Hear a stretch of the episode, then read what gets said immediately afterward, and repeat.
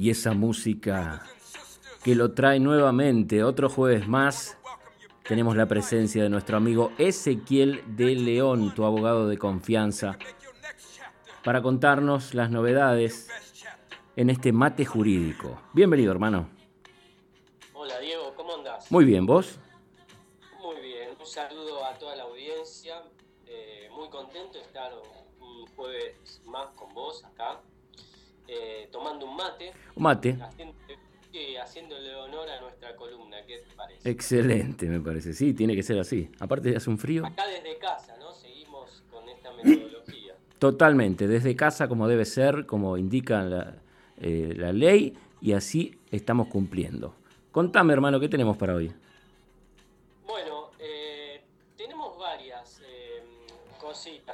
Pero hay algo que me gustaría hablar. Sí. Que vamos a, ir poniendo ejemplos, pero sobre la solidaridad, ¿cierto? Y el concepto de solidaridad eh, lo tenemos en la, tanto en el Código Civil como también lo, lo regula la ley de contrato de trabajo. No nos vamos a poner, obviamente, muy técnicos ni nada, pero vamos a hablar qué pasa cuando hay una interposición o intermediación entre el trabajador y el verdadero empleador. Muchas veces puede ser eh, de forma fraudulenta para que esa interposición eh, sea una persona insolvente, por ejemplo, pasa mucho en los que son eh, contratistas, monotributistas, que bueno, que ponen lo que comúnmente se llama hombre de paja, ah, es un Sí, es un, es un empleador ficticio que si lo demandás eh, se declara, eh, es totalmente insolvente. Entonces, ¿qué pasa? ¿Qué dice? ¿Qué leyes eh, de, nuestro, de nuestro país y de nuestra ley de contrato de trabajo aplicarían en esta situación? Y bueno, gracias a Dios, como siempre tenemos cobertura. Estamos cubiertos. Estamos cubiertos, exactamente. Y en lo que es esta situación de terciarización comúnmente llamada, eh, hay cobertura. Entonces, hay varias suposiciones. Vamos a tomar alguna, algún ejemplo. Por ejemplo, lo que decíamos, esa eh, intermediación, ¿no es cierto? O esa interposición.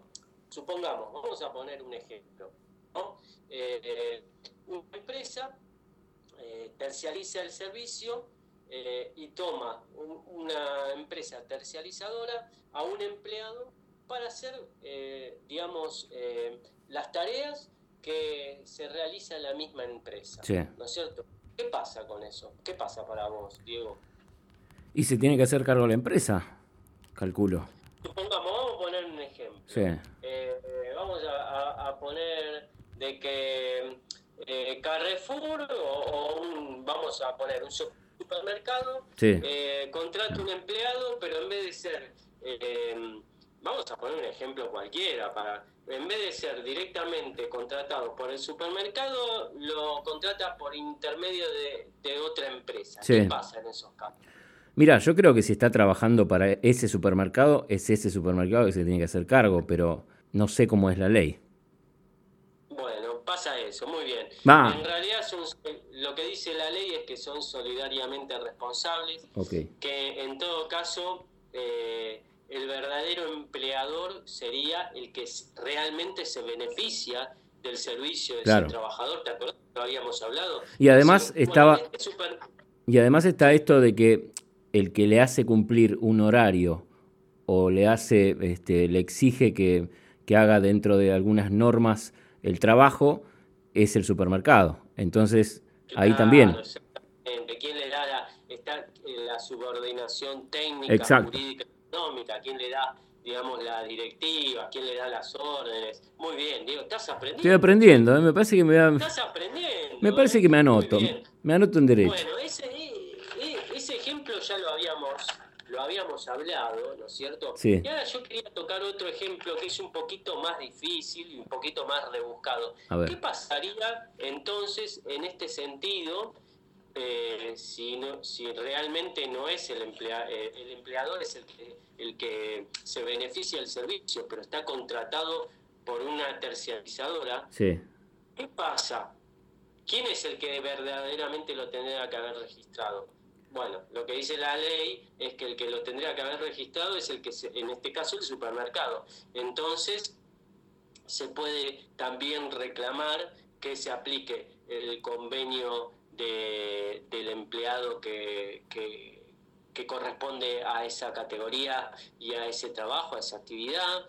Eh, además que lo, la correcta registración, como no lo registró el supermercado en este caso, se pueden aplicar las multas cuando hay una, una digamos, una deficiente eh, registración. Entonces, bueno, hay un conjunto de cosas que están muy buenos. Y si pasa esto, porque muchas veces eh, esto pasaba, no sé si vos te acordás, me parece que no sos tan viejo como yo, pero en la época de los 90 o en el 2000, los famosos call centers que terciarizaban todos los servicios. Bueno, eso sigue, sigue sucediendo ahora, sigue pasando. Yo creo las empresas dejaron de tener empleados eh, en algún lugar físico y de golpe vos llamás y te atiende este, un call center, porque ah, eso pasa con, la, digo, con el cable, pasa con las empresas de telefonía. Eh, yo he ido a lugares físicos de telefonía fija y me, hacían llamar por un teléfono. O sea, me decía la chica que estaba en recepción, que era la única empleada que estaba, me decía, bueno, anda hasta el teléfono que está allá y llama al 0800. Digo, pero eso, para eso lo hacía desde mi casa. Ahí está el, ahí está el, punto, ¿no? Están trabajando con call centers a distancia, andás a ver dónde están.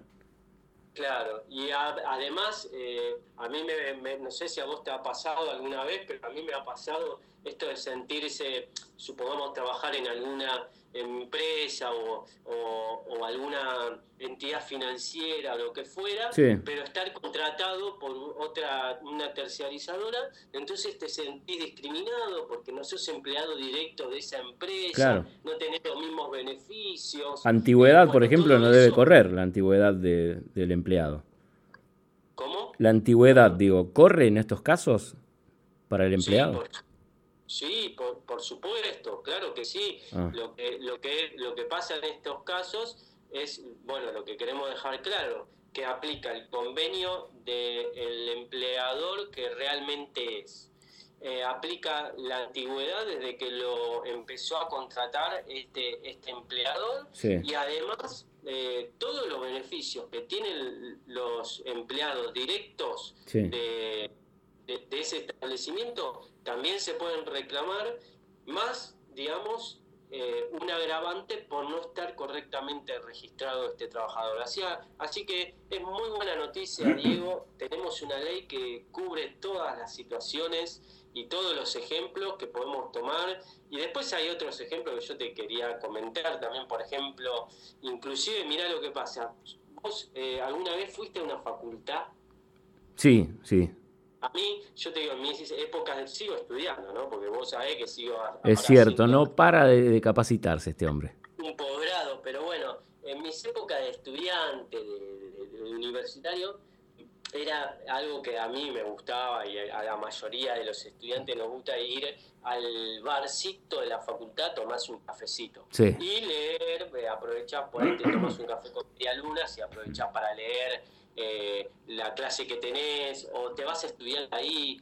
Eh, bueno, esto es muy común. No, no sé si, si, si, si, vos lo viste alguna vez. sí, claro, totalmente. No, aparte es, es, parte del folclore de, del, del, porteño también, ¿no? Exacto, del estudiante. Del estudiante eh, porteño o del, del trabajador también. Exactamente. Bueno, en estos casos, mirá lo que es eh, esa, e, ese barcito, los empleados de ese barcito, eh, supuesta, hay que, analizar, eh, como siempre decimos, cada caso en particular, mm. pero podría ser una concesión. Entonces, si, en el caso de ser un establecimiento educativo, esa facultad también es solidariamente responsable y si ese bar no cumple con todas las normas de registración laborales que dice la ley y hay alguna irregularidad, también pasa a ser responsable solidario eh, la, facultad. Ah, mira. Mira Entonces, eh, esto da una protección, como una doble protección, porque ¿qué quiere decir eh, solidaridad, la responsabilidad solidaria? Quiere decir, Diego, que el acreedor, en este caso el trabajador, le puede exigir esa deuda, ese crédito a cualquiera de los dos en su totalidad. Ah, mira. Bueno. Entonces, si uno se declara insolvente, tiene que salir el otro a, solventar el crédito laboral. Así que bueno, esto es muy bueno, eh, es un tema muy interesante que, que no se agota acá, eh, hay mucho mucha bibliografía, mucho que estudiar y mucho que analizar, porque ¿sabes qué prima siempre en estos casos, Diego? ¿Qué prima? Prima lo que yo siempre digo, el uno de los principios básicos de, del, principio, del derecho laboral, el principio este de la primacía de la realidad. ¿Qué prima? Prima la realidad lo fáctico, lo que pasa realmente. Entonces, por eso es necesario y bueno analizar cada caso. Bueno, a mí me contrató esta empresa, pero yo para quién trabajo realmente? ¿Quién se beneficia de mi servicio? Hay que hacerse todas esas preguntas para saber quién es el verdadero empleador en estos casos. Bueno, en este eh, en estos en estos temas digo, uno puede tranquilamente ignorarlos y es por eso que tenemos a nuestro amigo Ezequiel de León para que te desasne en todos estos temas y vos puedas llamarlo al 11 66 06 40 86. Se lo digo lento para Elsa. 11 66 06 40 86. Anotalo, tenelo agendado en tu celular porque no sabes cuándo lo puedes llegar a necesitar y lo mejor es tenerlo ahí a, mano. Le mandas un mensajito y él te contesta. La primera consulta es gratuita, así que no tenés nada de qué preocuparte, él se va a encargar de todo. Exactamente, qué bueno Diego que, siempre me recordás porque yo me emociono. No, no, pero la gente ya igual ya te conocen acá, ya estamos hace bastante y la gente ya te tiene agendado, pero esto es para el oyente nuevo, aquel que se sumó recién y dice, pero ¿de qué están hablando? ¿Quién es esta persona? A ver, ¿cómo lo puedo llamar? Él tiene una página de internet que es ezequieldeleonabogado.com.ar. Si no llegaste a anotar, ahí están todos los datos. Tiene Instagram, tiene Facebook, tiene los teléfonos, todo, está en ese lugar. Y además podés volver, a, podés volver a escuchar las charlas que ya tuvimos en ocasiones anteriores. Exactamente, eso te iba a decir, de que también vamos subiendo estos espacios, estas columnas a la página y bueno, y, y también si tienen dudas con respecto, también eh, tuve consultas con respecto al tema que tratamos la, el jueves anterior de sucesión. Claro. O sea, si hay caso, hay, hay algún temita de sucesión, también puede consultar. Accidentes laborales. Accidentes laborales, por supuesto. Eh, o bueno, o todo lo que está pasando ahora con todos los decretos que sale, cada tanto sale uno nuevo, eh, con respecto a tanto lo laboral como, como lo, que es familia. Así que bueno, abarcamos todo, como decir así. Eh, bien, bien completito, bien completo. Escúchame, el tema de la doble indemnización eh, continúa hasta diciembre, ¿verdad? Exactamente, se extendió hasta diciembre. Muy bien, qué, qué actualizado que estás. Viste, tengo, tengo toda la información de primera mano porque charlo con Ezequiel de León, tu abogado de confianza. Por eso, este, si no, estaría en las nubes. Está muy bien. Así que bueno, si tienen alguna, inclusive mira, mira esto que te, esto es una perlita. A ver. Inclusive si hay una empresa que está terciarizada por un trabajador de una empresa eventual, viste que hay algunas empresas que dice empresas o, mm, consultoras de trabajadores eventuales. Sí.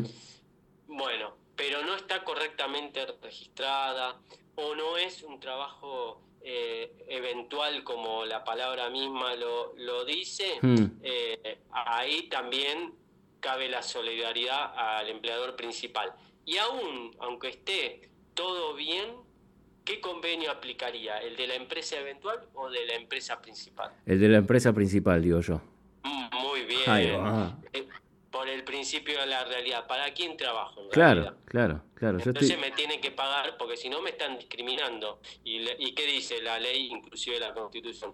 Para igual tarea, igual salario. Si no es eh, discriminatorio. Entonces tiene que primar siempre el principio de la realidad. Por eso te digo, hay muchos huecos, Eh, Muchas cosas que vos no te, no te podés este, quizás acordar en el momento por los nervios también, si te, si te pasa de un despido o te ocurre que te suspendan o algo, hay muchas cosas de las cuales uno se puede olvidar que tiene algunos derechos. Por eso está bueno tener agendado el teléfono de Ezequiel y en el caso de que ocurra algo de esto, Dios no lo permita, eh, puedas tener asesoría legal y que él, que ya lo tiene todo bien claro en su, en su mente, porque se dedica precisamente a eso, te ayude.